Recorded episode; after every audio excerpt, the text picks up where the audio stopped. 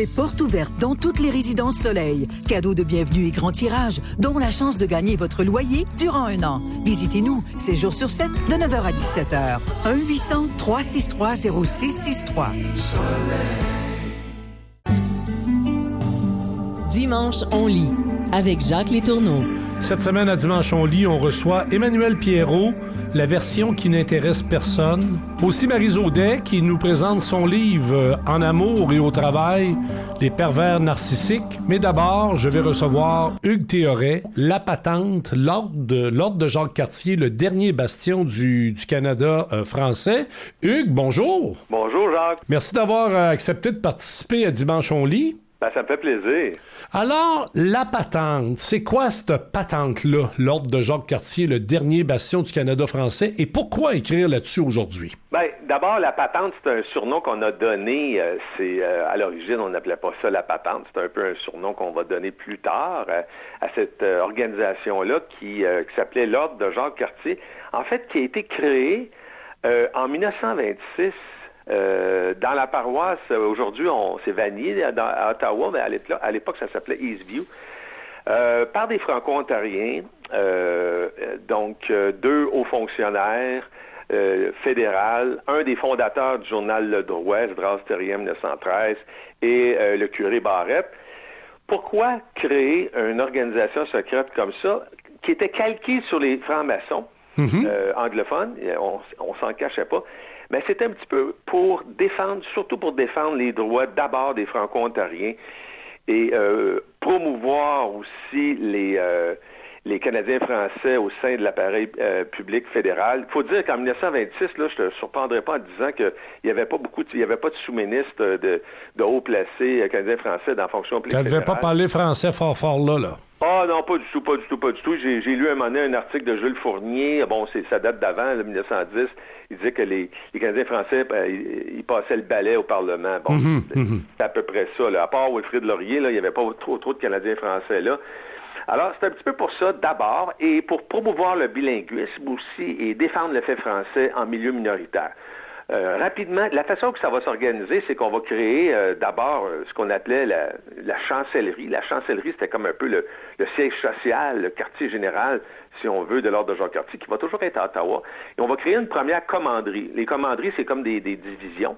Donc, on va créer, bien sûr, une première commanderie à, Ottawa. Et là, ça va faire des petits. Donc, euh, on va créer plusieurs commanderies comme ça. C'est régional, ça, des commanderies. Hein. J'ai compris qu'il y en a eu presque 500 ah, au total. Ah, il y en a eu, il y en a eu jusqu'à 500. C'est assez incroyable. Puis là, d'exister de 1926 à 1965, il y a eu plus que 500 commanderies qui vont être créées. Mais c'était local, ça, là, là. Oui, oui, oui, exactement. D'abord en Ontario, français, mais rapidement aussi au Québec. Donc, la première commanderie québécoise, ça va être la commanderie de Ville-Marie. Et les noms qu'on donnait aux commanderies, c'est intéressant parce que c'était souvent des noms de, à résonance euh, historique du Canada français ou des personnages comme bon, Ville-Marie, etc. Et ça va t'intéresser si je te dis que la commanderie numéro 128 qui a été fondée en 1940 s'appelait la commanderie Charles Lemoine à Longueuil. Ah bon? Donc, euh, oui, la commanderie de Longueuil, donc portait le nom de Charles Lemoine, va être créée plus tard en 1940. Donc, euh, tout ça pour dire qu'on va créer euh, l'ordre euh, est, créé en 1926. On va créer des Juste te donner une idée, en 1935, on était rendu à 80 commanderies, et là, ça va exploser dans les années Qu'est-ce qu'on qu'est-ce qu'on trouve dans ces commanderies-là? C'est des intellectuels? On peut-tu parler de militants? C'est-tu des gens qui sont militants engagés, là, au sens où C'est des militants engagés, il faut le dire. Euh, les membres, d'abord, c'est sur invitation, sont triés sur le volet. Mhm. On va, euh, les commandeurs dans les régions vont euh, littéralement cibler des membres de, l'élite canadienne française, surtout les professions libérales, mais ça va, bien sûr, ça va s'élargir un monde. Des hommes, des hommes, évidemment. Des hommes seulement, très, très, très patriarcal.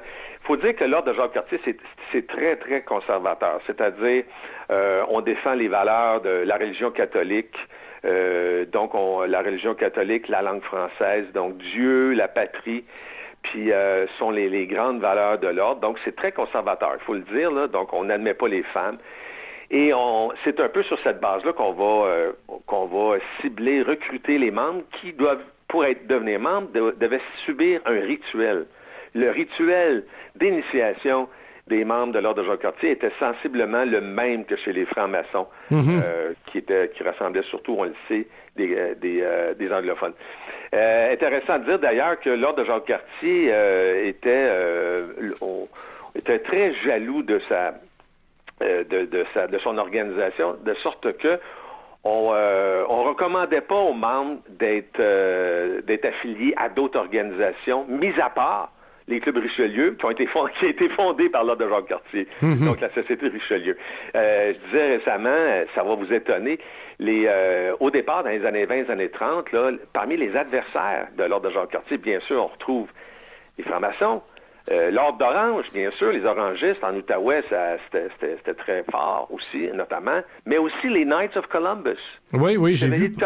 Oui. ça va vous étonner, ça va étonner les, éditeurs, les auditeurs, mais c'est parce qu'au départ, les, les Chevaliers de Colomb, c'était irlandais, anglophone catholique, puis c'était dirigé à partir de New Haven, Connecticut. Puis il y avait une question de sous là-dedans. Parce que les membres devaient verser des cotisations, les membres de l'Ordre de Jean-Cartier. Donc, on voulait pas que les cotisations, l'argent, aille dans d'autres organisations. Donc, c'était assez... Euh, ça venait concurrencer un peu, ouais. Ah oui, absolument. C'était très autoritaire. Comme je dis, c'était très autoritaire. Le clergé catholique était très impliqué. Il n'y a pas un curé au Québec je vous le dis, là, puis dans l'Ontario français, dans ces années-là qui n'étaient pas membres de l'Ordre de Jacques oui, Évidemment, tu, tu définis quand même, c'est quelque chose de très conservateur, de bon. Mais en même temps, je comprends que dans l'histoire, il y, a des frictions. Écoute, euh, j'ai été étonné, par exemple, que le journal Les Mirillons attaque le Coca-Cola, par exemple. Donc, on parle d'un truc qui, la patente est conservatrice, mais elle se prend, elle se prend quand même euh, avec euh, le, le Coca-Cola, qui a des membres en Saskatchewan dans les années 20. Ils ont, des milliers de membres. Moi, je, ne savais pas ça. C'est entre lisant que j'ai appris qu'il y avait près de 20 000 membres en Saskatchewan. Et là, la, patente, l'ordre de Jacques Cartier euh, s'en prend à eux. Un peu la même affaire avec Adrien Arcan, la montée du fascisme, tout ça. Donc, c'est des conservateurs, mais c'est pas de l'extrême droite. Ah non, pas du tout, pas du tout. Euh, il y a un peu de tout là dans les membres de Jacques Cartier, mais c'est sûr que pour devenir membre, puis pour rester membre, parce que tu sais que tu peux être initié, puis tu fais tu peux te faire mettre à la porte aussi. Tu peux perdre, tu peux te, si, si tu as un mauvais comportement, mais par exemple, problème d'alcool ou tu as des, des problèmes de comportement ou quoi que ce soit, ou même euh, le cas, vous soulignez le cas de, un moment donné, quand on, on apprend qu'il y a des membres de Montréal euh, qui sont des, des euh, qui sont accoquinés avec les chemises bleues d'Arcan, ben on va, on va les mettre au pas parce qu'on tolère pas ça. Euh, donc, euh, c'est très conservateur. Puis, comme vous dites, ils vont ils vont s'en prendre au Ku Klux Klan, c'est sûr, parce que le Ku Klux Klan, euh, en Saskatchewan, s'en prenait directement aux francophones et aux catholiques. C'est dur à croire. Moi, je disais ça, j'en revenais pas qu'on a brûlé une croix en Saskatchewan. dans les dans les ah oui? Absolument. Puis il y avait il y avait aussi des, des membres du Ku Klux Klan aussi dans le dans le sud du Nouveau-Brunswick. Donc euh, donc, on va s'en prendre, euh, on va s'en prendre, euh, on va, on va s'en prendre au Ku Klux Klan pour défendre. Donc, et on dit, je dis, j'aime dire d'ailleurs que l'ordre de Jacques Cartier, c'est un petit peu l'épée puis le bouclier du Canada français. Hmm. L'épée, parce qu'il fallait mener des attaques, et le bouclier aussi pour comme protection, c'est-à-dire protéger les bases de l'Église catholique, protéger la langue française, et ils vont mener comme ça beaucoup de combats pour défendre le fait français à travers le pays. Quand on quand on lit ton, ton essai, euh, dans le fond, on comprend que euh, pendant les, les peut-être les 30 premières années, jusqu'aux années 50, il y a une perspective politique très canadienne au sens territorial, parce que tu rappelles, on parle on parle des Acadiens, on parle de la bataille du français au Manitoba, euh, bon, mais puis évidemment tu as parlé de l'Ontario, mais à un moment donné, on s'aperçoit que ça prend quand même une tangente puis une couleur très québécoise. Qu'est-ce qui se passe pour en arriver là? Ben, ce qui se passe pour en arriver là, c'est pas compliqué. C'est que c'est la, ben, c'est, la, révolution tranquille, puis euh, bon, on le sait, avec le quand Duplessis euh, quitte la scène politique, euh, bon, avec son décès en 59, il y a un renversement, l'avènement de Jean Lesage, les libéraux maîtres chez nous. Mais ce vent-là de, la révolution tranquille, la modernité, ça va amener, bien sûr, c'est l'essor du nationalisme québécois. Mhm. Donc, c'est sûr qu'il y a beaucoup de membres à cette époque-là. faut dire qu'en 1900, disons qu'en 1960, la majorité des membres ne sont plus en Ontario, sont au Québec. La majorité des commanderies sont au Québec. Donc, disons que euh, on pourrait dire, j'ai pas de chiffre, mettons que la, moitié des membres ou à peu près étaient euh, assez nationalistes, peut-être pas tous indépendantistes, mais ça va créer des frictions. Euh, donc, parce que la maison mère, la chancellerie, va toujours rester à Ottawa, mm-hmm. et, les gens et les membres, bien sûr, des commanderies en Ontario euh, je vous dirais, je te dirais qu'à peu près euh, plus de la moitié, plus de la moitié, en tout cas des, commanderies étaient, étaient au Québec euh, dans les années 50. L'autre moitié, c'était surtout en Ontario, mais tu en avais aussi au Nouveau-Brunswick, tu en avais au Manitoba, Saskatchewan, comme mm je dit, Edmonton, bon, etc. ces gens-là sont restés très attachés, très fédéralistes. Alors, ça va créer des tensions. Et c'est pour ça qu'il va y avoir, dans le fond, beaucoup de, membres influents euh, du Québec qui vont vraiment euh, brasser à soupe, si on veut, là, pour euh, forcer la main à, la chancellerie, à l'ordre de Jacques Cartier, de reconnaître, par exemple, l'appui, d'appuyer l'idée de l'indépendance du Québec.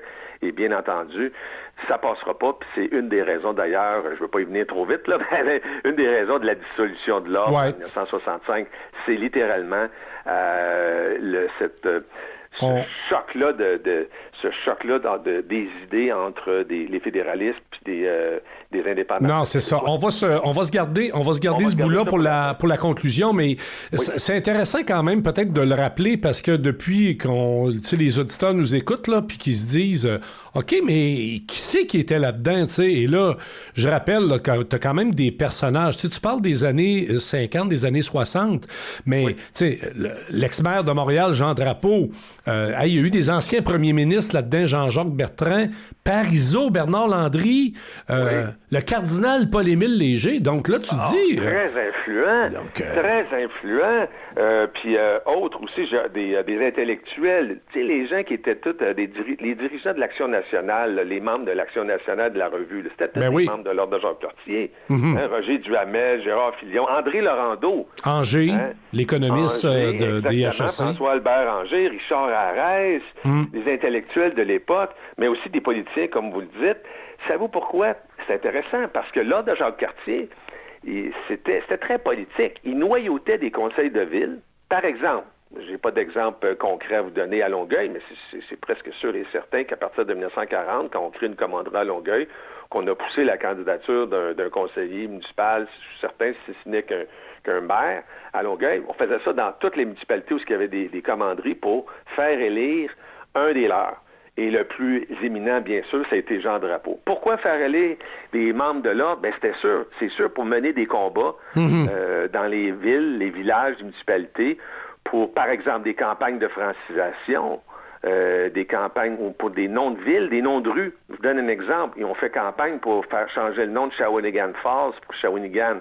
Bon, c'est drôle de quand on lit qu'ils vont accepter Shawinigan parce que c'est pas un nom anglophone, c'est un nom autochtone.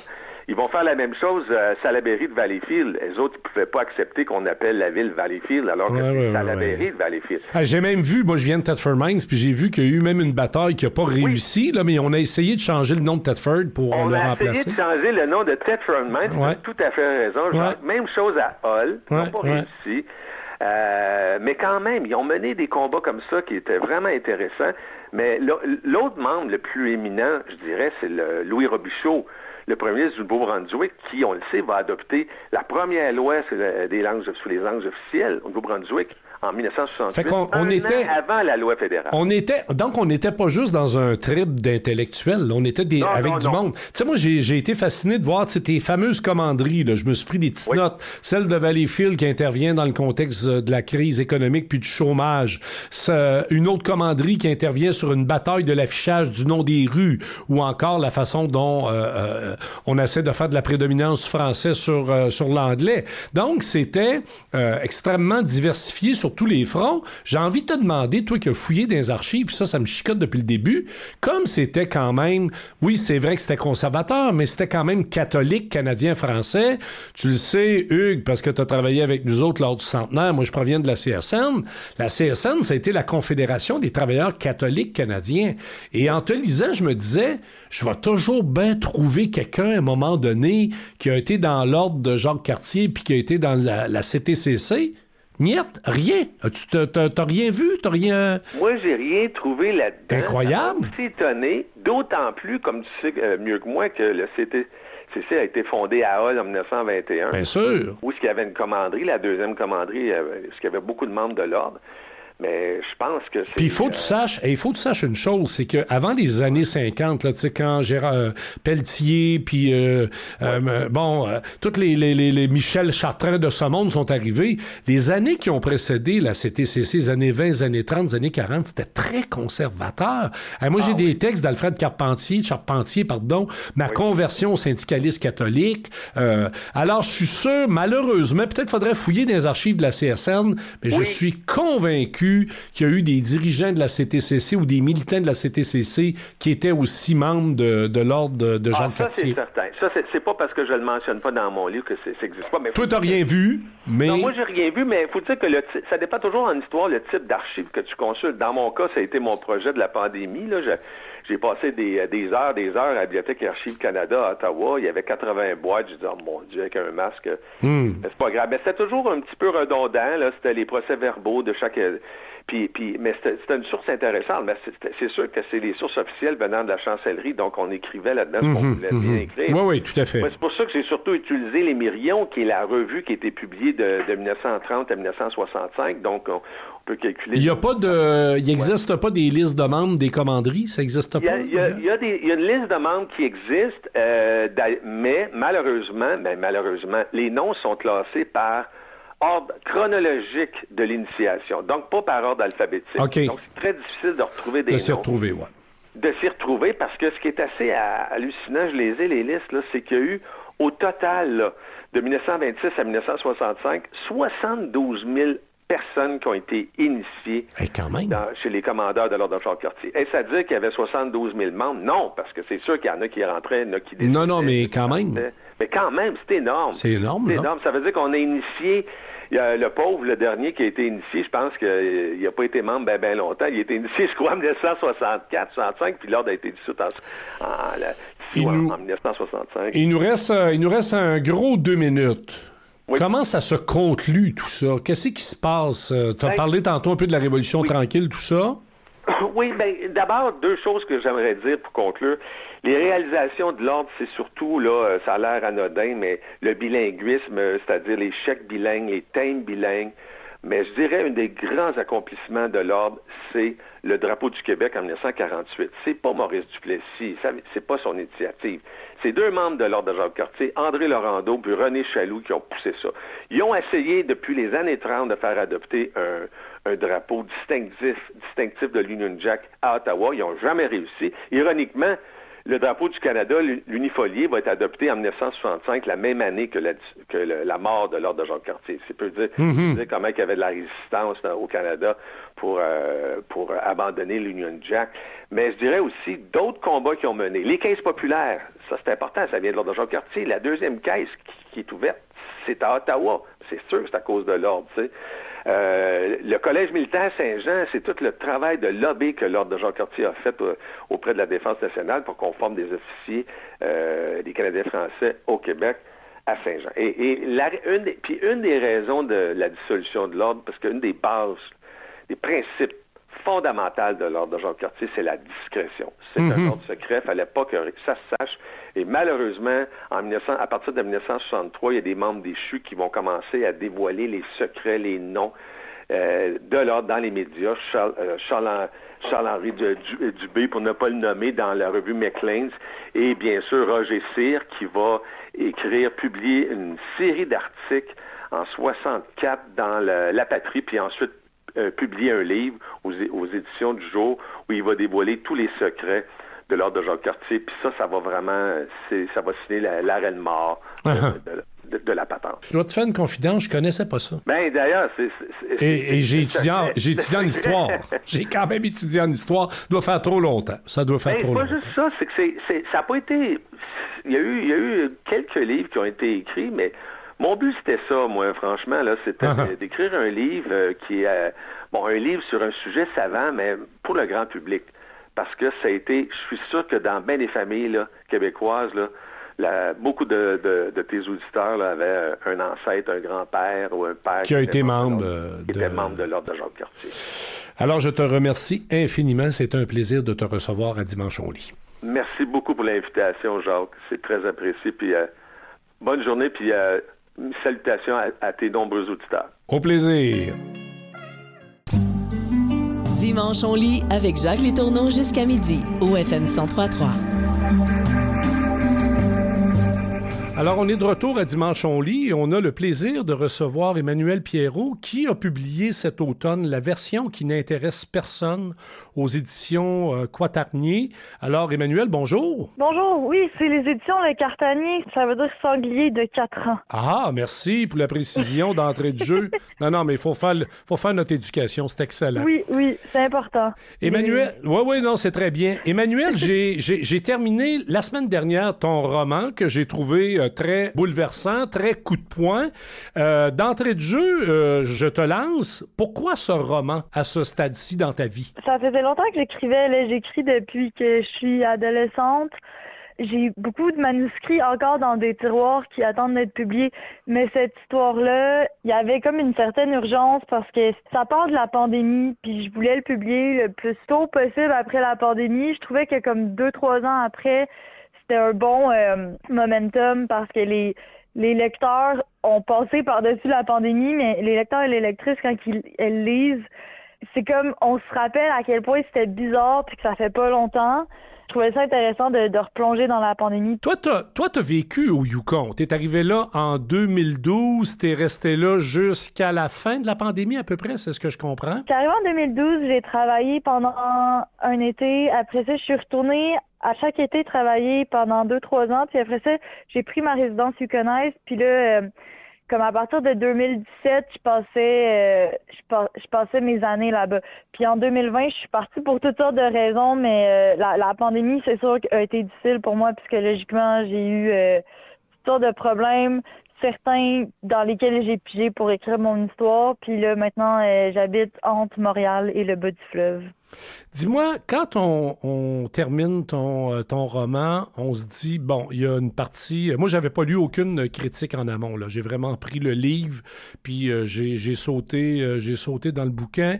on comprend qu'on est dans une forme d'autobiographie, d'autofiction. Comment tu comment tu te situes par rapport à ça? Ben, c'est le style réalisme, réalisme sale, réalisme cru que je me suis je me suis beaucoup inspirée de comment Charles Bukowski écrit mm-hmm. et d'autres auteurs beatniks euh, comme mettons Jack Kerouac, mais je, je, en tout cas, je, le nomme, je le cite dans le livre, mais en même temps, je, je le lis pas tant que ça. Fait que, bref, c'est des, des auteurs qui racontent un peu, euh, qui racontent toujours au jeu, que ça a l'air d'être autobiographique, mais en fait, c'est juste un style de fiction. c'est sûr que il y a des choses qui s'inventent pas, puis j'ai beaucoup, beaucoup pigé dans mes expériences vécues ou les expériences dont j'ai été témoin. Mais c'est aussi un style, euh, le réaliste, puis ça se construit. Fait il y a, y a plein de codes dans le livre pour donner l'impression que mm-hmm. c'est réel parce que, tu sais, mettons, en écrivant, j'allais tout le temps sur Google Maps, je voulais vraiment m'assurer que que les buildings étaient selon la description réelle, que les coins de rue étaient selon la description réelle. C'est un gros attachement au réel, mais c'est aussi, ça fait partie de la façon de construire le roman. Fait que c'est comme, c'est normal que vous ayez l'impression que c'est une biographie parce que c'est seul l'illusion de la fiction de faire. En même temps, bien honnêtement, euh, au fond, euh, que ce soit une autobiographie ou pas, ou qu'est-ce qui est de la fiction, qu'est-ce qui est de la réalité, on s'en fout un peu, là, au sens où l'essence même de, de, de, ton écrit, c'est quelque chose d'extrêmement vivant, c'est quelque chose qui est extrêmement dur, il faut l'avouer. C'est une réalité euh, que moi, qui est vraiment d'une autre génération que je ne, que, que je ne connais pas, sinon mm. que de l'extérieur. Mais en même temps, quand on a euh, 18 ans, parce que toi, tu es arrivé au Yukon à Dawson City à 18 ans? Ou c'est ton personnage qui a 18 ans? Je me rappelle plus, là. Je pense que, ouais, quand je suis arrivée à Dawson, j'avais, je venais d'avoir 18 ans, puis là, j'avais pas le droit de boire parce que c'est 19 ans et plus l'âge légal pour boire là-bas. Fait que j'étais vraiment en crise parce que c'est comme, je viens de régler ce problème-là, puis là, je m'en, je m'en vais dans le seul endroit au Canada presque où je peux, euh, en fait, je pense que le aussi, c'est 19 ans et plus. Mais bref, je, me retrouvais un peu dans ce pétrin-là à essayer d'emprunter des fausses cartes au monde. Puis Fait que je, me souviens que j'étais arrivée avant 19 ans, ça c'est sûr. Donc, probablement autour de 2012, puis il y avait la grève étudiante, puis tout, là.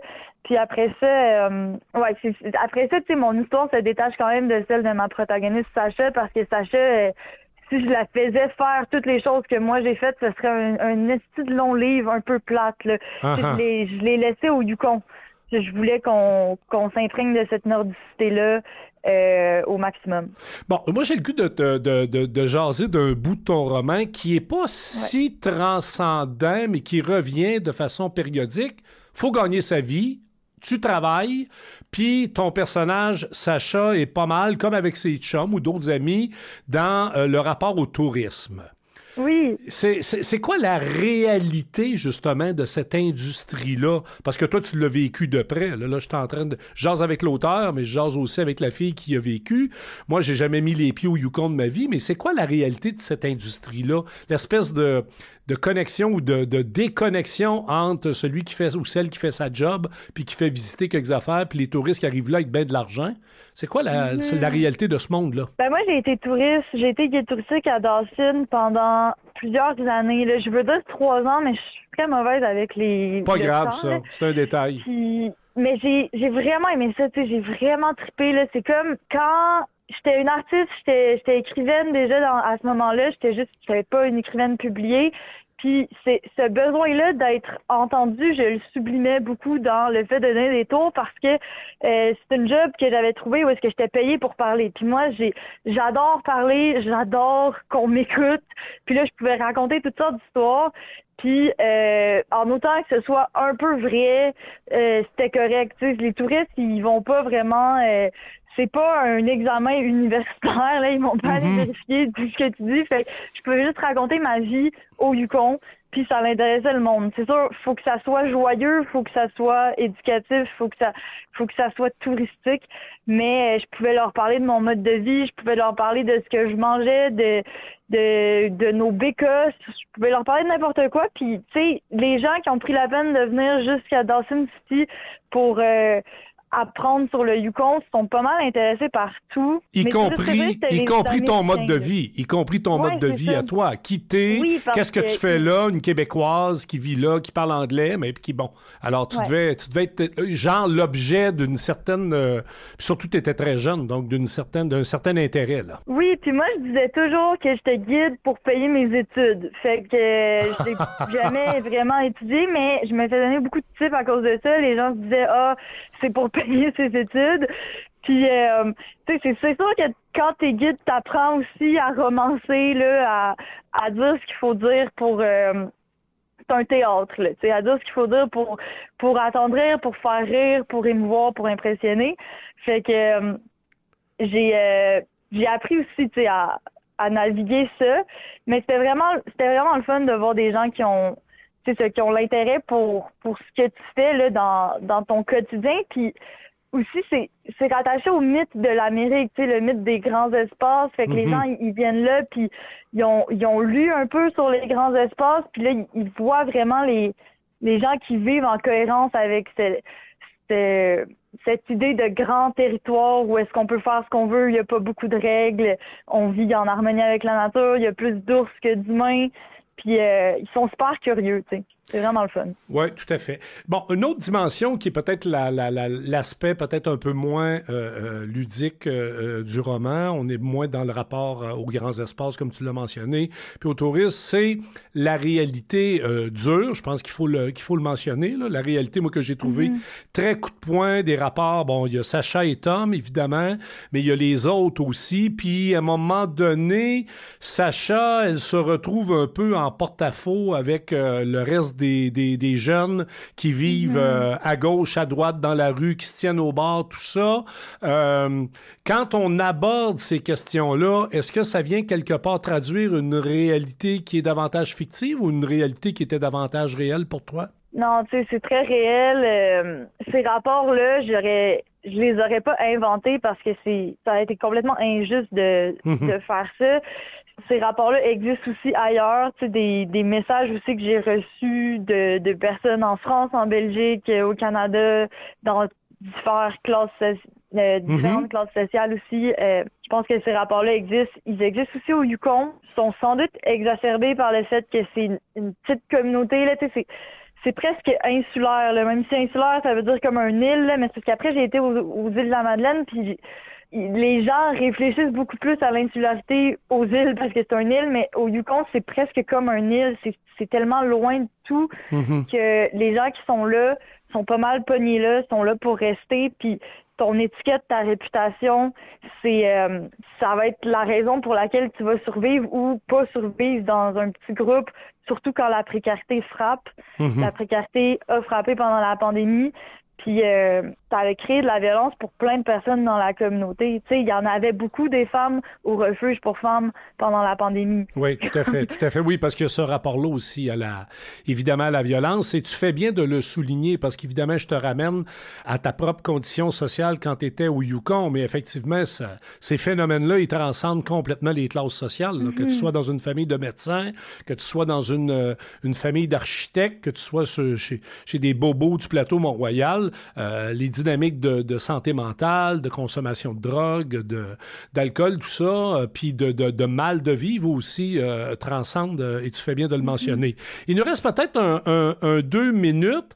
Après avoir écrit la version qui n'intéresse personne, personne pardon, Sylvia Galipo dans la, presse disait le roman qui devrait intéresser tout le monde, là, et j'en mm-hmm. suis. Est-ce que ça te donne le goût d'écrire autre chose? Oui, ben là, j'ai un manuscrit qui traîne depuis longtemps. Euh, qui est tellement long que des, fois ça me décourage parce que c'était mon premier, fait qu'il y a comme plein d'erreurs dedans. En ce moment, je travaille là-dessus. J'ai aussi mon recueil de poésie qui était un peu à l'origine de la genèse de la version qui intéresse personne, qui est en chantier. Fait que j'ai comme plein de petits projets. J'ai pas un nouveau projet parce qu'on dirait que je veux comme terminer des choses avant d'en commencer d'autres. Mais euh, clairement, euh, je j'arrêterai pas d'écrire vous, allez continuer d'entendre parler de moi, à part si ce que je fais, personne ne veut en parler, là, mais moi, je vais continuer de faire des affaires, en tout cas. Excellent, Emmanuel. Je te remercie infiniment pour ta disponibilité. C'est clair qu'après avoir lu la version qui n'intéresse personne, euh, c'est clair que tout le monde va vouloir s'intéresser à ton prochain. Puis, euh, quand tu lanceras ton prochain, tu me feras signe. Ça me fait plaisir même d'y assister. Puis, euh, pourquoi pas te recevoir dans une autre, dans une autre entrevue. Emmanuel ben Pierrot, merci beaucoup. Je te souhaite euh, une, bonne, euh, une bonne fin de, de journée et au plaisir. Au FM 1033, c'est dimanche, on lit avec Jacques Létourneau jusqu'à midi. Alors, on est de retour à Dimanche on lit et on reçoit ce matin Marie Zaudet. Marie Zaudet est une habituée du FM 103.3. Elle participe régulièrement à l'émission de Charles Gaudreau pour faire des chroniques sur le monde du euh, travail. Elle a aussi publié il y a quelques années Transformer vos épreuves en force en 2020. On va lui en parler, elle va nous dire un petit mot là-dessus. Elle a un bac en administration des affaires. Elle est chroniqueuse, comme je viens de le dire, à l'émission de Charles. Et là, cet automne, elle a publié Les relations toxiques en amour en affaires. Libérez-vous des pervers narcissiques. Marie Zaudet, bonjour. Bonjour, bon matin. Ben oui, bon matin, bienvenue à mon émission, merci d'avoir accepté. J'aurais le goût de te lancer euh, simplement, pourquoi les relations toxiques en amour et en affaires, libérons-nous des pervers narcissiques? Pourquoi à ce moment-ci? Pourquoi à ce moment-ci que ce livre, pourquoi je l'ai écrit? En fait, je voulais donner des outils aux gens pour les aider à augmenter leur discernement, pour reconnaître que ce type de profil, ça existe de le réaliser puis euh, également de reconnaître les dommages qui peuvent occasionner au niveau psychologique. Donc, euh, c'est des outils que je redonne aux lecteurs, aux lectrices pour les aider à les repérer et s'en libérer. Donc, on sait, aujourd'hui, on entend beaucoup plus parler de ce type de personnes-là, alors qu'avant, peut-être qu'on les, ils passaient plus inaperçus. C'est sûr que le monde du travail n'était pas ce qu'il est aujourd'hui. Euh, si on recule il y a 30 ans, c'était même quasiment accepté ce genre de, comportement-là. On voit que le monde du travail change, évolue. Les gens aussi changent, cherchent à plus se faire respecter aussi. Donc, ce type de profil de comportement-là, on les met de plus en plus en lumière. Alors, c'est pour ça que ce livre, j'ai choisi de l'écrire, pour donner des outils aux gens, puis aussi de permettre aux personnes qui vivent certaines souffrances ou dommages psychologiques de mettre des mots sur... Euh, ce qui peut être vécu. OK. On, on, va pas faire dans la discussion est-ce que les pervers narcissiques existent ou pas, ou parce que, tu sais, il y a tout un débat quand même. Hein. Il y a des psychologues, il y a des psychiatres qui disent faut faire attention, quand même, c'est devenu comme un fourre-tout. Aujourd'hui, mm. aussitôt qu'une personne est problématique, on parle d'un pervers narcissique. Mais il en demeure pas moins, à la lecture de ton livre et au mérite de ton livre, tu euh, donnes des pistes quand même, parce qu'on va parler, d'un employé problématique, qui a des problèmes de comportement, tout ça. J'aimerais ça que tu nous le décrives un peu tu donnes des outils, soit à des gestionnaires ou même à des collègues de travail pour être capable de les déceler puis d'intervenir. Mais ce serait quoi? C'est quoi une personne qui a des problèmes de comportement qui pourrait être identifiée comme un pervers narcissique? Ben, c'est certain que, comme tu l'as nommé, hein, faut pas qu'on tombe dans le mot fourre-tout, puis on met des étiquettes automatiquement quand la personne a un comportement qui peut être déviant, parce que une personne qui vit des moments difficiles dans sa vie personnelle peut sembler avoir des comportements qui sont toxiques, dérangeants, mais c'est une phase temporaire dans sa vie, puis ça nous est déjà probablement tous arrivé, comme on a tous déjà manipulé.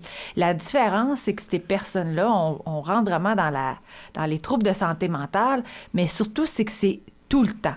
Donc, la personne, elle est comme ça depuis bon, elle a développé euh, elle-même euh, des, des, des, façons d'être. Euh, à partir de quel moment, je le sais pas. Mais du moins, elle est comme ça depuis très longtemps. Puis, elle, est, elle fonctionne comme ça partout que ce soit dans sa vie personnelle, dans sa vie professionnelle. Donc, c'est beaucoup dans une relation dominant-dominé. La personne va chercher à constamment dominer dans la relation, n'aime pas se faire prendre en défaut, veut toujours avoir raison. Euh, n'aime pas qu'on mette des limites hein, en tant que personne, on se respecte les, les, les, uns les autres, donc on va mettre nos limites à ces gens-là. Ces gens-là détestent se faire euh, se faire recadrer, euh, se, se, mettre des limites et ce qu'ils vont faire, c'est qu'ils vont chercher beaucoup à accuser puis à culpabiliser les autres à, à travers leur relation. Donc, ils vont porter différents masques selon différentes situations où est-ce qu'ils sont, mais où est-ce qu'on peut vraiment les reconnaître, c'est vraiment le cycle de violence. Le cycle de violence qu'on retrouve, oui, dans les relations de couple, mais on va le retrouver en entreprise. Donc, la violence, c'est pas forcément physique. Il peut y avoir de la violence psychologique, euh, de la violence euh, économique, de la violence financière. Donc, tous ces types de violences-là, ces gens-là, c'est vraiment leur mode, si on veut. Donc, il y a vraiment la phase qu'on connaît, le lune de miel, séduction. Ensuite de ça, il va y avoir les tensions que la personne va mettre dans la relation. Après ça, il y a la crise. Et là, par la suite, de culpabiliser l'autre personne. Donc, mm-hmm. c'est on va le retrouver. Donc, ces gens-là, c'est vraiment un mode de façon d'être. Donc, c'est comme ça qu'on peut les repérer sans tomber dans une espèce de, paranoïa.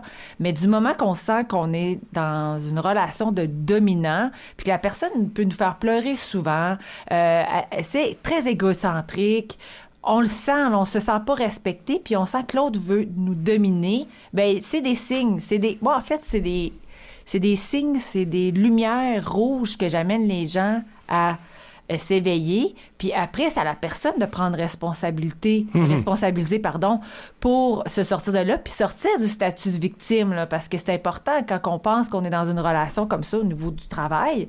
Bien, si on veut rester victime, bien, on, on va pas nécessairement non plus s'aider. On va ben, on va parler du monde du travail. On va faire moins dans la relation de couple. C'est moins mon domaine là en termes de, je vais mettre des guillemets de spécialité, mais le monde du travail, je connais bien.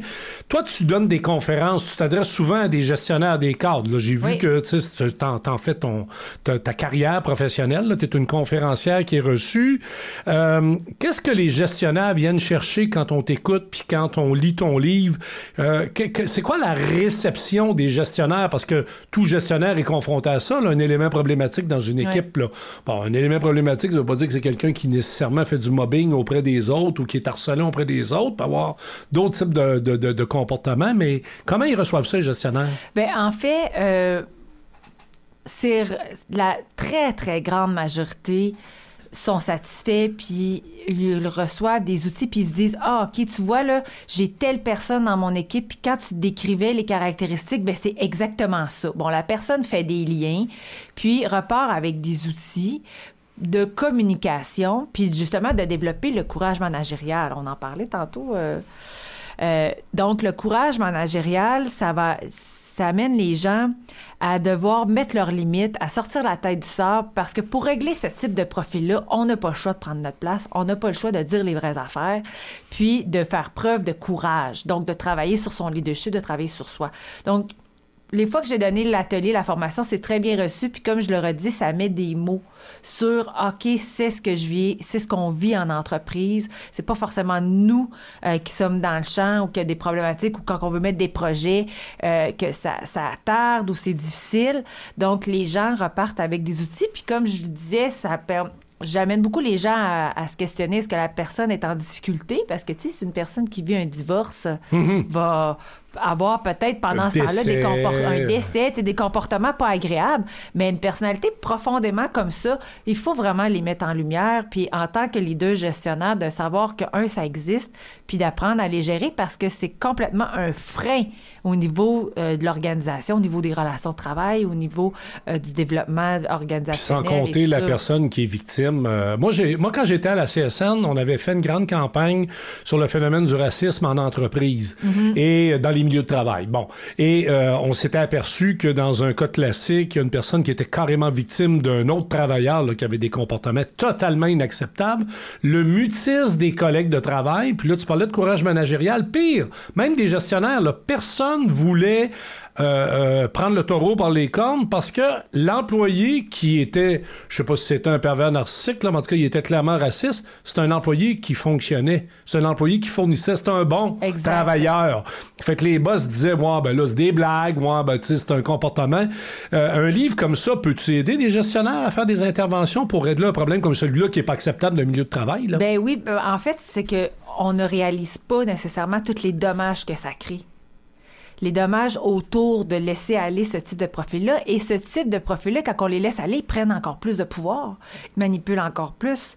Donc, éviter, pardon, éviter d'intervenir, c'est de leur donner le, le, le le libre-champ, finalement, et ça va ne faire qu'empirer. Tu sais, la, fameuse exemple, qu'on connaît toute l'histoire de la grenouille dans un chaudron d'eau chaude, là, puis qu'on on augmente la température euh, du rond euh, de poêle, puis ce que ça fait, la température augmente, la grenouille, qu'est-ce qu'elle fait? Elle va s'adapter, elle va s'adapter, elle va s'adapter jusqu'à en mourir. Alors que si on avait pris la grenouille directement dans l'eau bouillante, ben, elle aurait mis sa petite orteil et elle se serait enfuie. Mais c'est un peu ce qui se passe avec ce type de profil-là en entreprise. C'est que là, on s'adapte, on s'ajuste, on excuse les comportements, puis on se dit, ben non, mais justement, c'est mon meilleur ou c'est mon meilleur vendeur. Je peux pas. On a peur des conséquences. Et là, ben, on s'adapte et qu'est-ce que ça crée? C'est sûr qu'un jour ou l'autre, ça. Qu'est-ce qui arrive, euh, qu'est-ce qui arrive, Marise, quand c'est le patron qui est pervers narcissique? Eh il y a un conflit de travail, il y a, une grève? Ben, il peut y avoir une grève. ça prend beaucoup de mobilisation, mais en fait, il va y avoir un taux de roulement assez élevé dans l'organisation quand c'est le patron qui est comme ça. Euh, des épuisements professionnels aussi euh, plus fréquemment dans l'entreprise. C'est ce qu'on peut remarquer euh, quand un, quand le patron est comme ça. Mais euh, moi aussi, ce que je remarque dans certaines organisations, quand c'est le patron ou même le propriétaire, un des propriétaires d'entreprise ou le propriétaire, ben on va avoir aussi euh, une espèce de phénomène que j'appelle diviser pour mieux régner. Donc, ces gens-là vont parler, euh, critiquer subtilement d'autres collègues. Parler dans le dos. Parler dans le dos, on va dire ça, là, on va dire les vraies affaires, pour monter les uns, tu sais, les personnes les uns contre les autres parce que justement diviser pour mieux régner. Et il va y avoir ce que j'appelle le syndrome de Stockholm. On le retrouve en milieu professionnel. Ah bon? Donc, oui, oui. Donc, la personne qui est comme victime du patron, mais à quelque part développe une certaine empathie, une compassion, puis elle devient en sorte sa marionnette. Et ça, là, une personne comme ça, puis probablement qu'on on a déjà tout croisé dans notre vie, elle perd totalement leur discernement puis même qu'elle va devenir beaucoup le robot. Tu sais, la secte, euh, la secte de Moïse, la fille, la femme qui s'est coupé le bras. là. Mhm, Moïse Thériault. Là. Euh, là, on se dit, mon Dieu Seigneur, qu'est-ce qu'elle a pu penser pour aller se couper un bras jusque-là? Mais c'est un peu ce phénomène. C'est des pervers narcissiques, ça? Fort probablement. Tu sais, on va faire de la psychopop, comme certains diraient, là. On pourrait... Ah. Donc. Euh, mais, ah ben tiens, non, mais puisque tu le mentionnes, il y a des gens qui vont dire que le débat autour des pervers narcissiques, ça fait partie d'une mode de la mhm. psychopop. que, comment tu réagis à ça? Tu fais-tu de la psychopop, toi? Moi, je mets en lumière des phénomènes psychologiques qu'on peut ignorer, puis je dis aux gens, voici ce que ça existe. Psychopop, ça fait peut-être un peu junior. Je me considère pas du tout comme une junior. mais t'es pas une psychologue, par contre. Non, je suis pas une psychologue, mais j'ai beaucoup d'expérience au niveau des entreprises, au niveau euh, affaires. Donc, euh, je me suis beaucoup renseignée sur le sujet. Donc, je pense que comment je pourrais dire ça? À chaque personne de développer ses connaissances, ça peut être bénéfique pour tout le monde. Il nous reste une minute et demie, deux minutes. Y a-tu quelque chose à faire avec ces cas problématiques-là? Sont-ils récupérables ou tu es obligé de les kicker out de l'entreprise? Bien, pour aujourd'hui, moi je dis toujours pour aujourd'hui parce qu'on ne sait jamais euh, dans l'avenir, il n'y a pas de statistiques qui démontrent que ces gens-là changent. Donc, pour aujourd'hui, ces gens-là restent tels qu'elles sont. Le mot d'ordre, évidemment, c'est la fuite quand c'est possible. Quand c'est pas possible, ben, il faut s'en protéger, il faut développer des stratégies de communication, apprendre à mettre ses limites, à les cadrer. ils vont s'en aller d'eux-mêmes. Il va y avoir un ménage naturel qui va se ah, faire. Ah, ils vont, ils vont Oui, oui, du moment qu'on met des limites puis qu'on les cadre, ils n'aiment pas ça. C'est sûr qu'il faut s'attendre à vivre des conflits. Ça se fera pas toute seule naturellement, mais parce que c'est des gens qui veulent gagner. Et la raison pour laquelle que ça ne change pas, pour aujourd'hui, c'est que, un, ils ne se remettent pas en question, puis ils se pensent supérieurs à la loi, se pense supérieur aux thérapeutes, aux psychologues.